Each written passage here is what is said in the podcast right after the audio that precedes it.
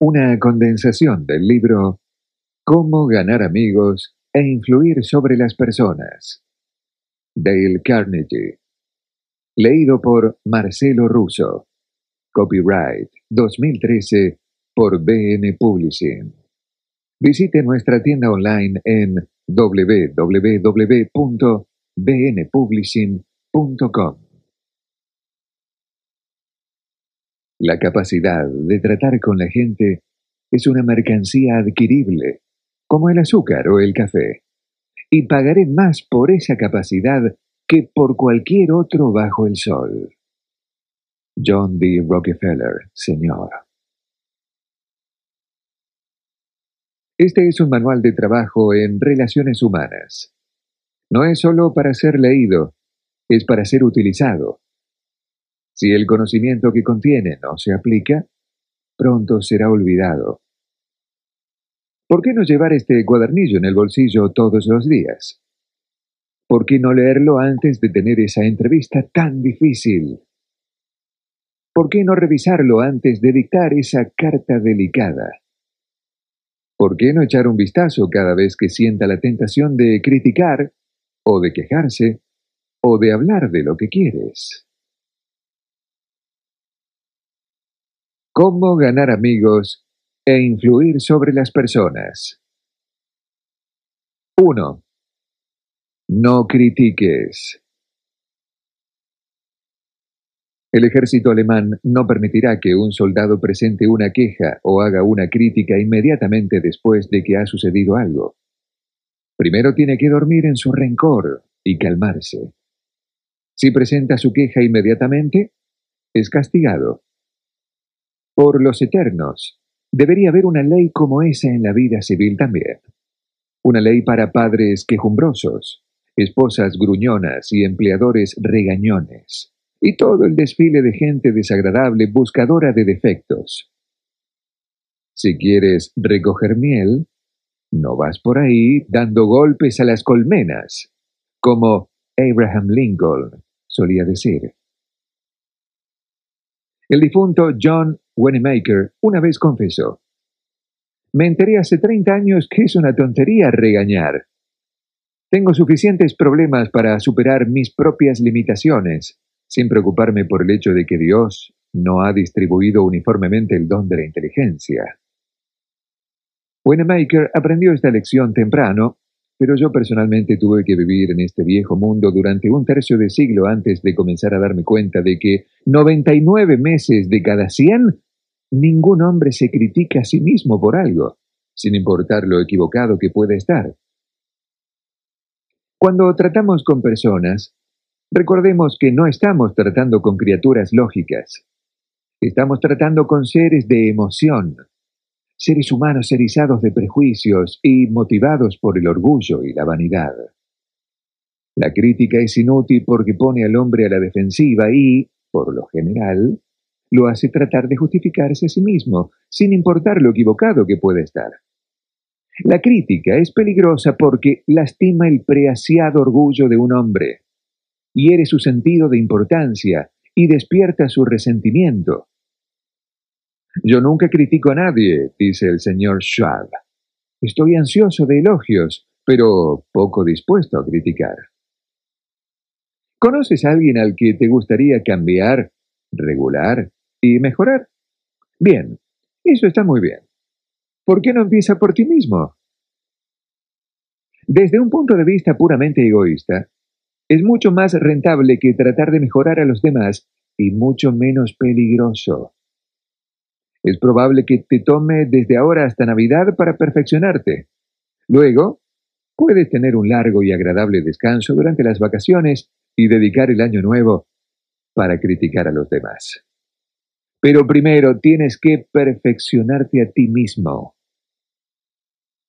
No te quejes de la nieve en el tejado de tu vecino, dijo Confucio, cuando tu propia casa está inmunda. Cualquier tonto puede criticar, condenar y quejarse, y eso hacen la mayoría de los necios. Pero se necesita carácter y dominio de sí mismo para comprender y perdonar. Un gran hombre demuestra su grandeza, dijo Carlyle, por la forma en que trata a los hombres pequeños. Cuando la señora Lincoln condenó a los sureños durante la guerra civil, Lincoln, con malicia hacia nadie y caridad para todos, le dijo, No los critiquen, son justo lo que seríamos en circunstancias similares. En lugar de condenar a la gente, vamos a tratar de entenderlos. Vamos a tratar de averiguar por qué hacen lo que hacen. Eso es mucho más rentable y mucho más interesante que la crítica, y reproduce la simpatía, la tolerancia y la bondad. Saberlo todo es perdonarlo todo. El brillante doctor Johnson dijo una vez, Dios mío, Señor, no se propone juzgar al hombre hasta el final de sus días. ¿Por qué entonces deberíamos usted y yo? 2. Demuestre aprecio honesto. Una vez entrevisté a la única persona en el mundo que se le pagó un salario fijo de un millón de dólares al año. Charles Schwab. Andrew Carnegie pagó al señor Schwab un millón de dólares al año. ¿Por qué? ¿Por el conocimiento de acero de Schwab? No. Schwab me dijo que era, en gran medida, debido a su habilidad en las relaciones humanas. Así que le pedí al señor Schwab que me revelara el secreto de su extraordinaria habilidad para tratar con la gente. Aquí está en sus propias palabras palabras que deben ser fundidas en bronce eterno y colgado en cada hogar y escuela, en todas las tiendas y oficinas de la tierra. Palabras que los niños deben de memorizar, en vez de perder su tiempo memorizando la declinación de verbos o la cantidad de precipitación anual en Brasil. Las palabras que todos, palabras que pueden transformar su vida y la mía, si solo las viviéramos. Considero que mi capacidad para despertar entusiasmo entre los hombres, dijo Schwab, el mayor activo que poseo, y la forma de desarrollar lo mejor que hay en un hombre es por el aprecio y el aliento. No hay nada que mate tan rápidamente las ambiciones de un hombre como las críticas de sus superiores. Nunca critique a nadie. Yo creo en dar al hombre un incentivo para trabajar, así que estoy ansioso de elogios, pero poco dispuesto a criticar. Si me gusta algo, es que soy caluroso en mi aprobación y generoso en el elogio. Eso es lo que hace Schwab. Pero, ¿Qué hace el hombre promedio? Todo lo contrario. Si no le gusta una cosa, eleva al viejo Harry. Si le gusta, no dice nada. Abraham Lincoln comenzó una de sus cartas diciendo, A todo el mundo le gusta un cumplido. Sí, por supuesto, lo hacemos. El profesor John Dewey, el filósofo más profundo de Estados Unidos, declara que el deseo más profundo de la naturaleza humana es el deseo de ser importante. Y cumplidos nos hacen sentir importantes.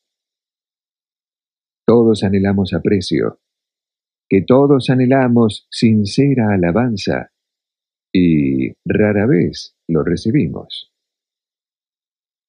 Aquí hay un roedor y humano con apetito inquebrantable y el hombre que con honestidad lo satisface. Las personas estarán en la palma de la mano. ¿La adulación? No, no. La adulación es superficial, egoísta y poco sincera. Debe fallar y normalmente lo hace. La adulación es de los dientes hacia afuera. Nuestro sincero agradecimiento es desde el corazón. No, no, no. No estoy sugiriendo la adulación. Lejos de ello. Estoy hablando de una nueva forma de vida. Permítanme repetir. Estoy hablando de una nueva forma de vida.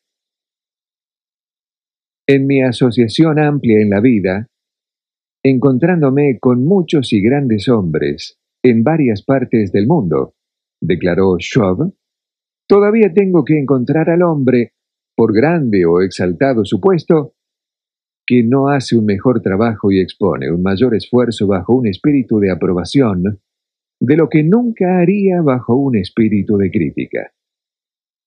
Eso, dijo, francamente, fue una de las razones relevantes para el éxito fenomenal de Andrew Carnegie. Carnegie elogió públicamente a sus asociados, así como en privado. Carnegie quiso elogiar a sus ayudantes, incluso en su lápida. Él escribió un epitafio para sí mismo que decía, Aquí yace alguien que sabía cómo conseguir a su alrededor hombres que eran más inteligentes que él. 3. No hable sobre lo que quiere, hable sobre lo que su oyente quiere. Me gustan las fresas con crema, pero cuando fui a pescar en Maine el verano pasado, no se ve el anzuelo con fresas y crema. No cebo el anzuelo con lo que me gustaba. Lo cebo con lo que le gustaba al pescado. ¿Por qué usted y yo no usamos el mismo sentido común para la pesca de hombres? Usted está intensamente y eternamente interesado en lo que quiere, pero no hay nadie más que lo esté. El resto de nosotros somos como tú. Estamos interesados en lo que queremos. Así que la única manera en el mundo para influir en el otro es hablar de lo que quiere y mostrarle cómo conseguirlo. Recuerde que mañana, cuando usted esté tratando de conseguir que alguien haga algo, si, por ejemplo, usted no quiere que su hijo fume, no se acerque a él desde su punto de vista. Muéstrele que los cigarrillos pueden impedirle formar parte del equipo de béisbol o de ganar la carrera de 100 metros. Ralph Waldo Emerson dijo en su diario cómo él y su hijo trataron de meter a un becerro rebelde en el granero. Emerson empujaba y su hijo tiraba, pero el ternero endureció las piernas y se resistió tenazmente. La criada irlandesa vio su situación, puso un dedo maternal en la boca del becerro y dijo que el becerro le chupara el dedo, mientras que ella gentilmente. Lo llevaba al granero. Emerson había pensado solamente en lo que él quería, pero la criada irlandesa pensó en lo que quería el ternero. Si hay un secreto para el éxito, dice Henry Ford, se encuentra en la capacidad de obtener el punto de vista de la otra persona y ver las cosas desde su ángulo, así como si fuera el suyo. Cinco maneras para hacer que le gustes a la gente. 1. Interésese sinceramente por los demás. Muchos de los mejores recuerdos de mi infancia son alrededor de un pequeño perro de pelo amarillo con una cola. Tipi. Nunca leyó un libro sobre psicología. No le era necesario. Ni el profesor William James ni el profesor Harry Overstreet le podrían haber dicho nada acerca de las relaciones humanas. Tenía una técnica perfecta para hacer que a la gente le gustara. A él le gustaba la gente y su interés por mí era tan sincero y genuino que yo no podía dejar de quererlo y amarlo a cambio. ¿Quieres hacer amigos? Toma un consejo de Tippy. Sé amable. Olvídate de ti mismo. Piensa en los demás. Tipi sabía que uno puede hacer más amigos en dos meses al tener un interés genuino por los demás, de los que puede hacer en dos años tratando de conseguir que otras personas se interesen por usted. Permítanme repetir eso. Esta vez voy a ponerlo en cursiva. Usted puede hacer más amigos en dos meses si se interesa en los demás de los que puede hacer en dos años tratando de conseguir que otras personas se interesen por usted. Sin embargo, yo conozco y tú conoces gente que van equivocados por la vida tratando de lograr que otras personas se interesen en ellos. Por supuesto, no funciona. La gente no está interesada en ti. Ellos no están interesados en mí. Ellos están interesados en sí mismos en la mañana, al mediodía y después de la cena. La compañía telefónica de Nueva York hizo un estudio detallado de las conversaciones telefónicas para averiguar qué palabra es la más utilizada. Lo has adivinado. Es el pronombre personal yo, yo, yo que se utilizó 3.990 veces en 500 conversaciones telefónicas. Yo, yo, yo, yo, yo. Cuando ve una fotografía de grupo en la que usted se encuentra, ¿qué imagen busca en primer lugar?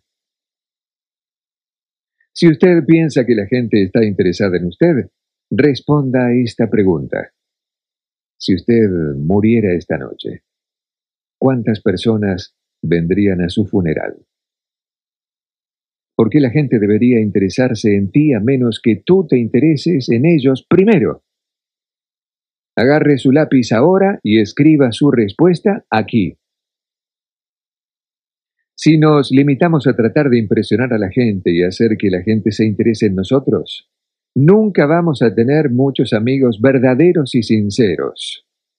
Amigos, los verdaderos amigos, no se logran de esa manera.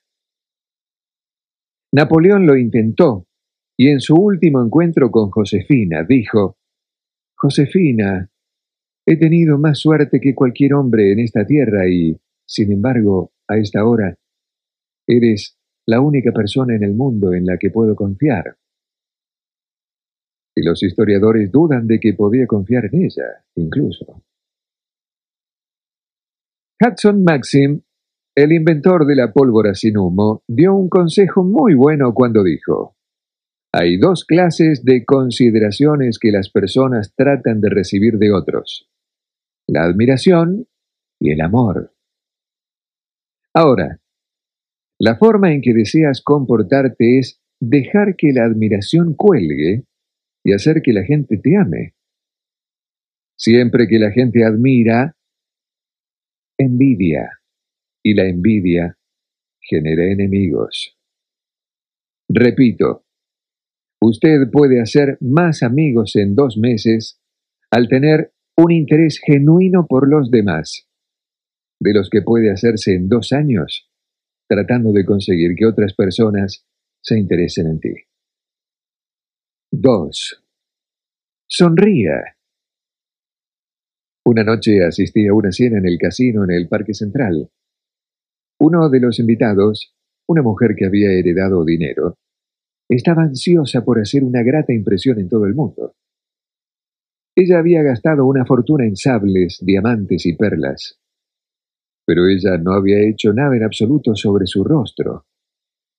Irradiaba acidez y egoísmo. No se dio cuenta de que la expresión que llevaba en su rostro era más importante que la ropa que llevaba puesta. Charles Schwab dijo que su sonrisa valía un millón de dólares. Y probablemente estaba subestimando. Una vez pasé una hora con Maurice Chevalier. Estaba triste y taciturno, muy diferente de lo que esperaba hasta que sonrió. Entonces, pareció como si el sol saliera a través de una nube. Si no hubiera sido por su sonrisa, Maurice Chevalier probablemente seguiría siendo una copia de ebanista en París, siguiendo el oficio de su padre y hermanos. Una sonrisa irradia calor. Dice, me alegro de verte, me haces feliz. Bueno, si usted está realmente contento de verme, ciertamente yo voy a estar feliz de verlo. ¿Una sonrisa falsa? No, Eso no engaña a nadie. Sabemos que es mecánico y lo resentimos. Estoy hablando de una verdadera sonrisa. Una sonrisa reconfortante. Una sonrisa que viene de adentro. ¿Cómo se puede conseguir el hábito de sonreír?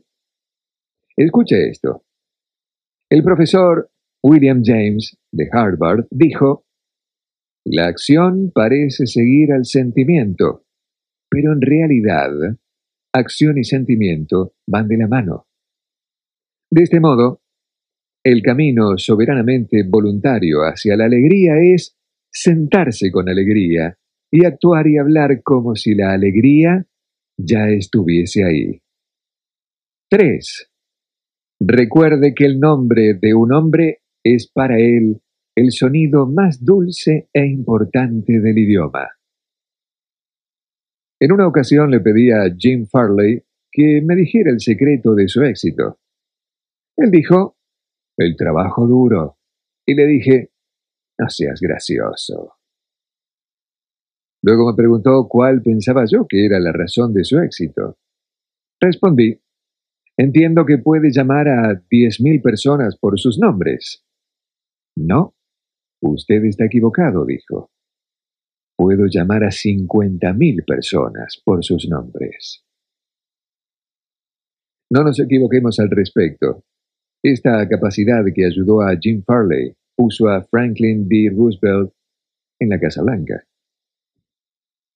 Recientemente he realizado un curso para la Junior League de Nueva York y una de las mujeres jóvenes me dijo que había descubierto, temprano en la vida, cómo ser popular en un baile.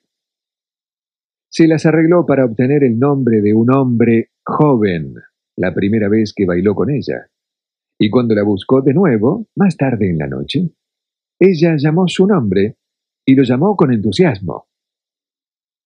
Él era de ella, después de eso, por el resto de la noche. Con frecuencia, tenemos dificultad para recordar los nombres de las personas a las que hemos conocido, ya que nunca oímos el nombre con claridad. Si usted no entiende el nombre de una persona, se le puede rendir un homenaje al decir, lo siento mucho, no recibí el nombre con claridad. Él estará encantado de que haya dado tanta importancia a su nombre. Pídele que lo repita. Pídale que se lo escriba. Si se trata de un nombre poco común, haga una observación de lo extraño que es. Y mientras usted está hablando con él, siga diciendo su nombre una y otra vez en su mente. Utilice su nombre varias veces en su conversación y cuando dices adiós, repite su nombre otra vez. 4. Sea un buen oyente. Anime a otros a hablar de sí mismos. Recientemente me invitaron a una fiesta de bridge.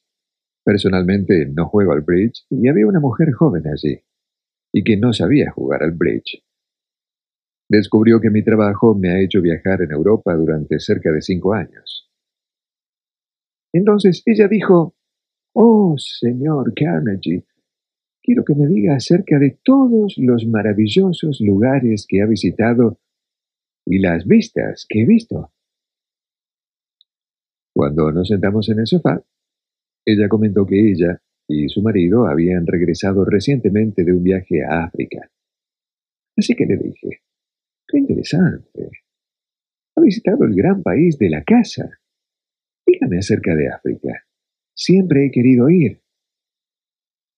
Eso sirvió durante 45 minutos.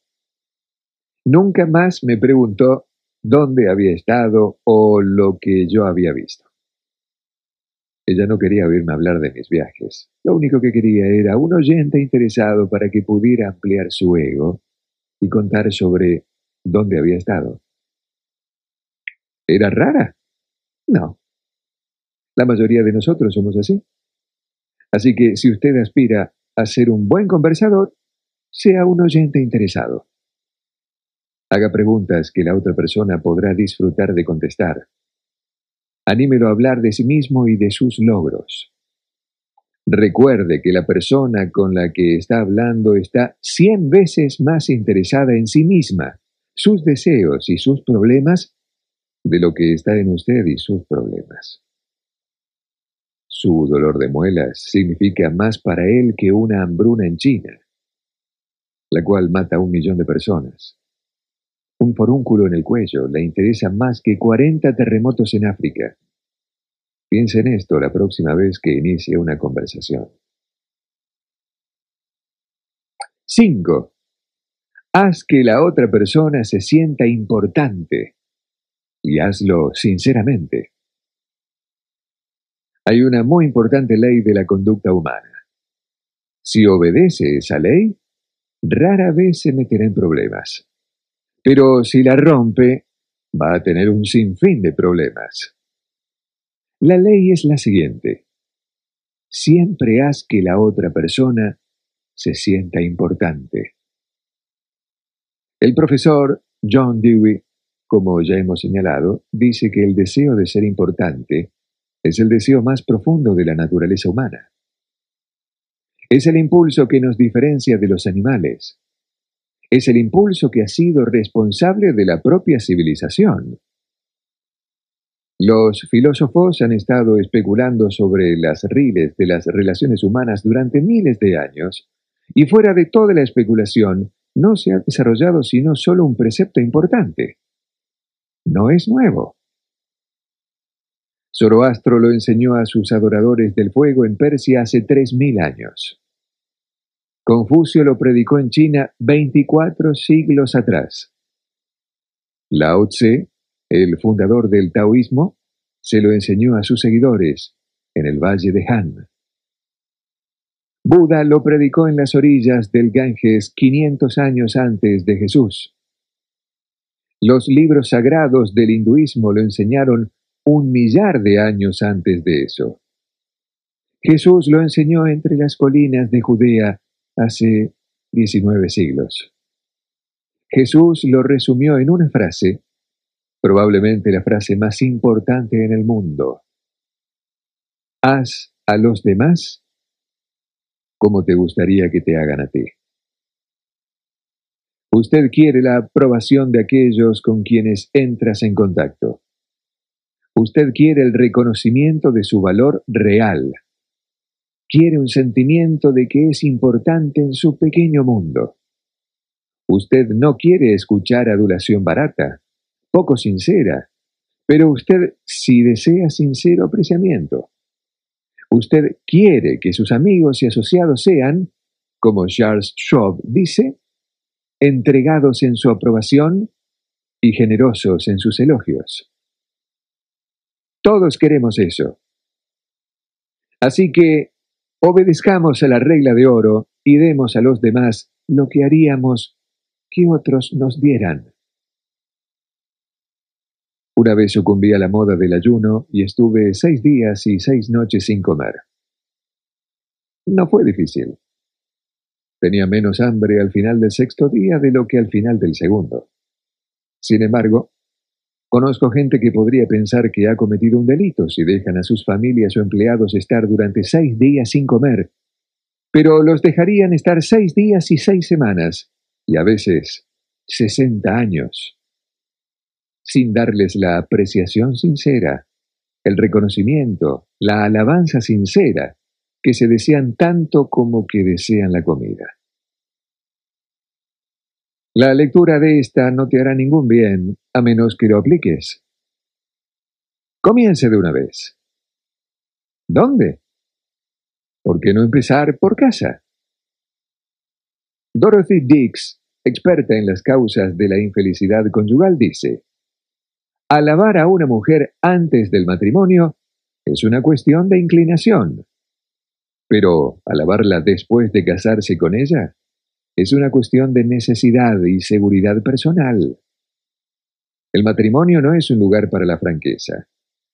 Es un campo de la diplomacia. Si desea estar todos los días espléndido, nunca critique la limpieza de su esposa o haga comparaciones odiosas entre ella y su madre. Pero, por el contrario, Esté siempre alabando sus labores domésticas y felicítese abiertamente a sí mismo por haberse casado con la única mujer que combina los atractivos de Venus y Minerva y Mary Ann. Incluso cuando la carne es cuero el pan cenizas, no se queje. Simplemente comentar que la comida no está a su nivel habitual de perfección y hará una ofrenda de sí misma en la estufa de la cocina para vivir a la altura de su ideal de ella.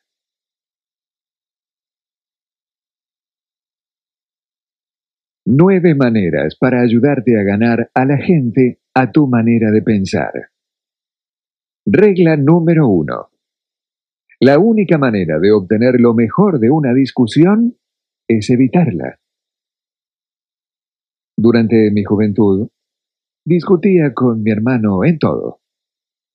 Cuando fui a la universidad estudié lógica y la argumentación y me involucré en concursos de debate. Habla de ser de Missouri, yo nací allí. Tenía que ser demostrado. Más tarde, enseñé debate y argumentación en Nueva York y planeaba escribir un libro sobre el tema. Desde entonces he escuchado, criticado me he dedicado y observado los efectos de miles de argumentos en los negocios y la vida social. Como resultado de todo ello, he llegado a la conclusión de que todo es vanidad pura y que hay una sola manera bajo el cielo de obtener lo mejor de un argumento, y es evitándolo. Nueve de cada diez veces, una discusión termina con cada uno de los concursantes más convencidos que nunca de que él tiene toda la razón. No se puede ganar una discusión. No se puede, porque si la pierdes, la pierdes. Y si usted gana, la pierde. ¿Por qué?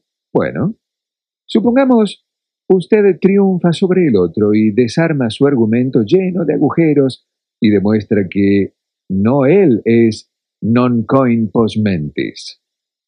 Entonces, ¿qué? Usted se sentirá bien, pero ¿qué pasa con él? Le has hecho sentir inferior. Usted ha despertado su resentimiento. El Penn Mutual Life Insurance Company ha establecido una política definida para sus vendedores. No discutas. El arte real de vender no es discutir no es algo ni remotamente parecido a discutir. La mente humana no es cambiada de esa manera. Como el viejo y sabio Benjamin Franklin solía decir, si discuten, irritan y contradicen. Es posible lograr una victoria a veces, pero será una victoria vacía, porque nunca se tiene la buena voluntad del oponente. Regla número 2. Muestra respeto por la opinión de la otra persona. Nunca le digas a una persona que se equivoca. Durante los últimos 25 años he escuchado miles de empresarios tratar de llevar a otras personas a su forma de pensar. Y muchos fracasaron porque comienzan diciendo, le voy a demostrar a usted. Eso está mal. Eso es equivalente a decir, soy más inteligente que tú Voy a decirte una o dos cosas y te haré cambiar de opinión. ¿Qué efecto tiene esto en el oyente? Es un reto. Se despierta la oposición. Esto hace que el orador se sienta superior, pero hace que el oyente se sienta inferior. Y él se resiste. Así que me vas a probar algo a mí, ¿verdad? Dice para sí, bueno, vamos a ver cómo lo haces. Le has hecho querer pelear contigo antes de empezar. Es difícil, incluso en las condiciones más benignas, cambiar la mentalidad de la gente. Entonces, ¿por qué hacerlo más difícil? ¿Por qué perjudicarte a ti mismo? Si usted va a demostrar algo, no deje que nadie lo sepa. Hágalo tan sutil, tan hábilmente, que nadie va a sentir que lo está haciendo. Los hombres deben ser enseñados como si no se les enseñara, y las cosas desconocidas proponlas como olvidadas. Así que nunca le digas a una persona que está equivocada. Nunca le diga de palabra, de gesto, una mirada o la entonación. Eso es cierto cuando se trata con hombres y cuando se trata con mujeres. Theodore Roosevelt dijo, cuando estaba en la Casa Blanca, que si podía estar en lo cierto el 75% del tiempo, llegaría a la más alta medida de sus expectativas. ¿Con qué frecuencia tiene usted razón? Si usted pudiera depender de estar en lo correcto el 55% del tiempo, usted podría hacer un millón al día en Wall Street. Si el 75% fue el promedio más alto de expectativa de Theodore Roosevelt, el suyo es probablemente mucho menos. Entonces, ¿qué derecho tiene usted a suponer que las personas que difieren con usted son los que están equivocados. Si un hombre hace una declaración que usted sabe que está mal, ¿no es mejor empezar diciendo, puedo estar equivocado? Con frecuencia lo estoy. Examinemos los hechos. Esas son palabras mágicas. Puedo estar equivocado. Con frecuencia lo estoy. Examinemos los hechos. Eso es lo que hace un científico. Stephenson, el explorador del Ártico, una vez me dijo, un científico no trata de demostrar nada, solo trata de encontrar los hechos. ¿Te gusta pensar de manera científica, no? Bueno, nadie te lo impide, solo tú mismo. Usted nunca se meterá en problemas al admitir que puede estar equivocado. Eso evitará toda discusión e inspirará al otro a ser tan justo, abierto y tolerante como tú. Lo hará querer admitir que él también puede estar equivocado. Los chinos tienen un proverbio preñado con la sabiduría milenaria del Oriente inmutable. El que pisa con suavidad llega lejos. A veces nos encontramos a nosotros mismos cambiando nuestra mente sin ninguna resistencia o emoción fuerte dijo el profesor James Hervey Robinson. Pero si se nos dice que nos equivocamos, nos molesta la imputación y endurecemos nuestros corazones. Nos gusta seguir creyendo lo que nos hemos acostumbrado a aceptar como verdadero y el resentimiento provocado cuando la duda se proyecta sobre alguna de nuestras presunciones nos lleva a buscar toda clase de excusas para aferrarse a ellas. El resultado es que la mayor parte de nuestro llamado razonamiento consiste en encontrar argumentos para ir en las creencias que ya tenemos. Regla número 3. Si usted está equivocado, admítalo rápida y enfáticamente. Cuando cometa un error, admítalo con entusiasmo. Siempre es más fácil criticarse a uno mismo que soportar la condena de otros labios. Así que dices de ti mismo todas las cosas negativas que usted sabe que la otra persona tiene la intención de decir, y las dice antes de que él tenga la oportunidad de decirlo, y te llevas el viento de sus velas. Las posibilidades son de cien a uno que él va a tener una actitud generosa y perdonadora, y va a reducir al mínimo tus errores. Cuando nos equivocamos, y que sucede con una sorprendente frecuencia, si somos honestos con nosotros mismos, vamos a admitir nuestros errores de forma rápida y con entusiasmo. Esta técnica no solo va a producir resultados asombrosos, sino que, lo creas o no, es mucho más divertido, dadas las circunstancias, que tratar de defenderse a uno mismo. Cualquier tonto puede tratar de defender sus errores. Y la mayoría de los tontos lo hacen. Pero te pone por encima de la manada. Y te da un sentimiento de nobleza y exaltación admitir los errores propios. Una de las cosas más bellas que registra la historia sobre Robert E. Lee es la forma en que se culpó por el fracaso de la carga de Pickett en Gettysburg. ¿Excusas? Oh, sí. Podría haber encontrado una partitura. ¿Culpar a los demás? Sí, podría haber hecho eso. porque algunos de sus comandantes de división le habían fallado. La caballería no llegó a tiempo para apoyar el ataque de la infantería. Pero Lee era demasiado noble para culpar a los demás. Mientras que las tropas debatidas y ensangrentadas de Pickett luchaban por volver a las líneas confederadas, Robert E. Lee salió a reunirse con ellos a solas y le saludó con una autocondena que fue poco menos que sublime. Todo esto ha sido culpa mía, confesó. Yo, y solo yo, he perdido esta batalla. Regla número 4. Comienza de una manera amistosa. Si su temperamento se despierta y le dice una cosa o dos, usted pasará un buen tiempo de descarga de sus sentimientos. Pero, ¿qué pasa con el otro? ¿Va a compartir su placer? Sus tonos beligerantes, su actitud hostil, hacen que sea fácil para él llegar a un acuerdo con usted.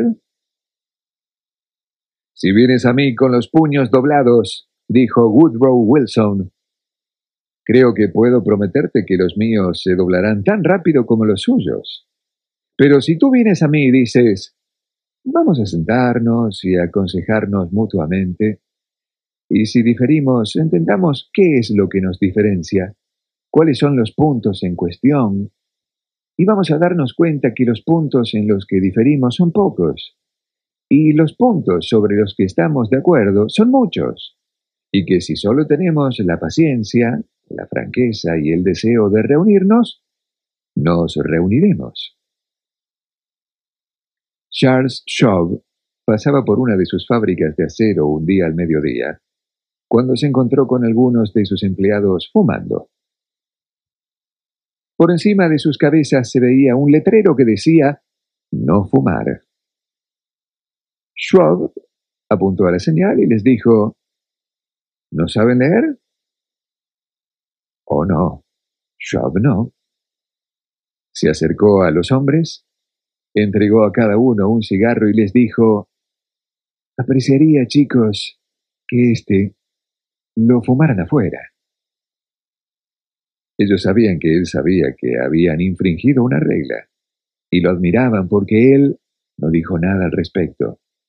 Les dio un pequeño regalo y les hizo sentirse importantes. No podría dejar de amar a un hombre así. ¿Podrías tú? Regla número 5. Haz que la otra persona te diga sí, sí, inmediatamente. No empiece hablando de las cosas en las que difieren. Comience haciendo hincapié y siga destacando las cosas en las que están de acuerdo. Mantenga el énfasis, si es posible, en que los dos están luchando por un mismo fin y su única diferencia es en el método, no en el propósito. Logre que la otra persona diga sí, sí, desde el principio. Manténgalo alejado, si es posible, de decir no. Un no de respuesta, dice el profesor Overstreet en su libro, Influenciando el comportamiento humano, es un obstáculo muy difícil de superar. Cuando una persona ha dicho no, todo su orgullo de personalidad demanda que siga siendo coherente con él. Más tarde, él puede considerar que el no fue un mal consejo, sin embargo. Tiene que tener en cuenta su precioso orgullo, tener en cuenta. Habiendo dicho una cosa, tiene que atenerse a ella. Por lo tanto, es de la mayor importancia que comencemos con una persona en la dirección positiva. Obtener un no de un estudiante al principio o de un cliente, hijo, esposo o esposa, y se necesita la sabiduría y la paciencia de los ángeles para transformar esa erizada negativa en una positiva. Sócrates cometió algunos errores tontos. Por ejemplo, se casó con una muchacha de 18 años, cuando él era calvo y cuarentón. Sin embargo, ejerció una profunda influencia en la historia del pensamiento humano. Su método era hacer una serie de preguntas que obligaron a la otra persona a responder sí, sí. Una excelente técnica. ¿Por qué no intentarlo? Regla número 6. Deje que la otra persona haga mucho en la conversación. La mayoría de la gente, cuando se trata de ganar a otros en su forma de pensar, hablan mucho. Los vendedores, sobre todo, son culpables de este error costoso. Deja que la otra persona se disuada a sí mismo. Él sabe más sobre su negocio y sus problemas de lo que sabe usted. Por lo tanto, hágale preguntas. Deje que le cuente algunas cosas. Si no está de acuerdo con él, usted puede estar tentado a interrumpir, pero no lo haga. Es peligroso. Él no le prestará atención mientras que él todavía tiene un montón de ideas en su propio llanto de expresión. Así que escucha con paciencia y con la mente abierta. Sea sincero al respecto. Anímelo a expresar sus ideas por completo. Isaac F. Marguson, que es probablemente el mejor entrevistador del mundo de celebridades, declaró que muchas personas no logran causar una impresión favorable porque no escuchan con atención. Ellos están tan preocupados de lo que van a decir a continuación que no mantienen sus oídos abiertos. Grandes hombres me han dicho que prefieren buenos oyentes a buenos conversadores, pero la capacidad de escuchar parece más rara que casi cualquier otra cualidad. Y no solo los grandes hombres anhelan un buen oyente, pero la gente común también. Como el Reader's Digest dijo una vez, muchas personas llaman a un médico cuando lo único que quieren es público. Así que seamos una buena audiencia para el otro y cuando termine, es probable que se sienta alentado por la actitud de ser una buena audiencia para escuchar nuestra versión de la historia. Regla número 7. Trate, honestamente, de ver las cosas desde el punto de vista de la otra persona. Recuerde que el otro puede estar totalmente equivocado, pero él no lo cree así. No lo condene. Cualquier tonto puede hacer eso. Trate de entenderlo. Solo los hombres sabios, tolerantes, excepcionales, tratan de hacer eso. Hay una razón por la que el otro piensa y actúa como lo hace. Encuentre esa razón oculta y tendrá la llave de sus acciones y tal vez de su personalidad. Trate honradamente de ponerse en su lugar. Si se dice a usted mismo, ¿cómo me sentiría yo? ¿Cómo reaccionaría yo si estuviera en sus zapatos? Se ahorrará mucho tiempo e irritación y aumentará considerablemente su habilidad en las relaciones humanas. Dean Dunham, de la Escuela de Negocios de Harvard, dijo una vez, Prefiero caminar por la acera de enfrente de la oficina de un hombre durante dos horas antes de una entrevista que entrar a su oficina sin una idea perfectamente clara de lo que voy a decir y de lo que él, de mi conocimiento de sus intereses y motivos, es probable que responda. Si como resultado de leer este folleto obtiene una sola cosa, una mayor tendencia a pensar siempre en términos del punto de vista de la otra persona y a ver las cosas desde su ángulo, así como si fuera la suya propia, si solo obtiene eso de este folleto puede fácilmente llegar a ser uno de los hitos de su carrera. Regla número 8. Deje que la otra persona sienta que la idea fue suya la señorita Ida Turbell me dijo que una vez entrevistó a un asistente de Owen D. Young, un hombre que se había sentado en la misma oficina con el señor Young durante muchos años. Este hombre dijo que nunca había oído a Owen D. Young dar una orden directa a nadie. ¿Qué piensa usted de esta idea? El señor Young diría, o bien, ¿crees que esto va a funcionar? Y así sucesivamente. ¿No tienes mucha más fe en las ideas que descubres por ti mismo que en las ideas que se te entregan en bandeja de plata? Si es así, no es una mala decisión tratar de embestir sus opiniones en las gargantas de otras personas. ¿No sería más prudente hacer sugerencias y dejar que la otra persona haga la conclusión por sí mismo? El señor Adolfo Seltz de Filadelfia, un ex alumno mío, de repente se encontró ante la necesidad de inyectar entusiasmo en un grupo desalentado y desorganizado de los vendedores de automóviles. Llamando a una reunión de ventas, instó a sus hombres para que le diga exactamente lo que esperaban de él. Mientras hablaban, escribió sus ideas en la pizarra. Entonces él dijo, les voy a dar todas esas cualidades que ustedes esperan de mí. Ahora, quiero que me digan lo que tengo derecho a esperar de ustedes. Las respuestas llegaron rápidamente lealtad, honestidad, iniciativa, optimismo, trabajo en equipo. Ocho horas diarias de trabajo entusiasta. Un hombre se ofreció para trabajar 14 horas al día. La reunión terminó con un nuevo entusiasmo, una nueva inspiración, y el señor Seltz me informó que el aumento de las ventas ha sido fenomenal. Regla número 9. Sé receptivo a las ideas y deseos de la otra persona. ¿No le gustaría tener una frase mágica que evitaría discusiones, eliminaría malos sentimientos, crearía buena voluntad y haría que la otra persona escuche con atención? ¿Sí? Está bien. Aquí está.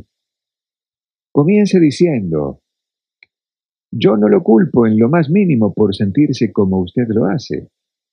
Si yo fuera usted, yo, sin duda, me sentiría igual. Una respuesta como esa suavizaría a los viejos más cascarrabias en la vida. Y puede decir eso y ser ciento por ciento sincero, porque si usted fuera la otra persona, por supuesto que se sentiría del mismo modo que él lo hace. Permítanme ilustrar. Veamos a Al Capone, por ejemplo. Supongamos que ha heredado el mismo cuerpo, la mente y temperamento que Al Capone heredó. Supongamos que usted tuvo su medio ambiente y experiencias. Usted sería precisamente lo que él es y estaría donde él está. Porque son esas cosas y solo esas cosas las que lo convirtieron en lo que es. La única razón, por ejemplo, por la que usted no es una serpiente cascabel, es debido a que su madre y su padre no eran serpientes cascabel. La única razón por la que no besa vacas y no considera que las serpientes son santas se debe a que no nació en una familia hindú en las orillas del Brahmaputra. Usted se merece muy poco crédito por ser lo que es, y recuerde, el hombre que viene a usted irritado, intolerante e irracional merece muy poco descrédito por ser lo que es. Sienta lástima por el pobre diablo. Compadézcase de él. Simpatice con él. Dígase a sí mismo lo que Juan Wesley solía decir cuando veía a un vagabundo borracho tambaleándose por la calle de no ser por la gracia de Dios, sería yo. Tres cuartas partes de las personas con las que se reunirá mañana tienen hambre y sed de simpatía. Déselos y lo amarán.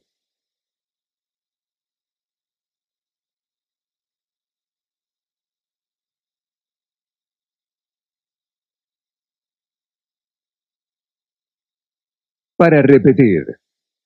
Nueve maneras para ayudarte a ganar a la gente a tu manera de pensar. 1. La única manera de obtener lo mejor de una discusión es evitándola. 2.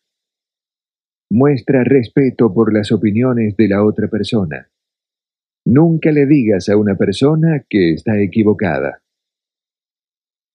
3. Si usted está equivocado, admítalo rápida y enfáticamente. 4. Comience de una manera amistosa. 5. Logre que la otra persona diga sí, sí, inmediatamente. 6. Deja que la otra persona haga mucho en la conversación. 7. Trate honestamente de ver las cosas desde el punto de vista de la otra persona. 8. Deje que el otro sienta que la idea fue suya. 9. Sea receptivo a las ideas y deseos de la otra persona. BN Publishing ha presentado una condensación del libro Cómo ganar amigos e influir sobre las personas por Dale Carnegie, leído por Marcelo Russo. Copyright 2013 por BN Publishing. Visite nuestra tienda online en www.bnpublishing.com. Audible hopes you have enjoyed this program.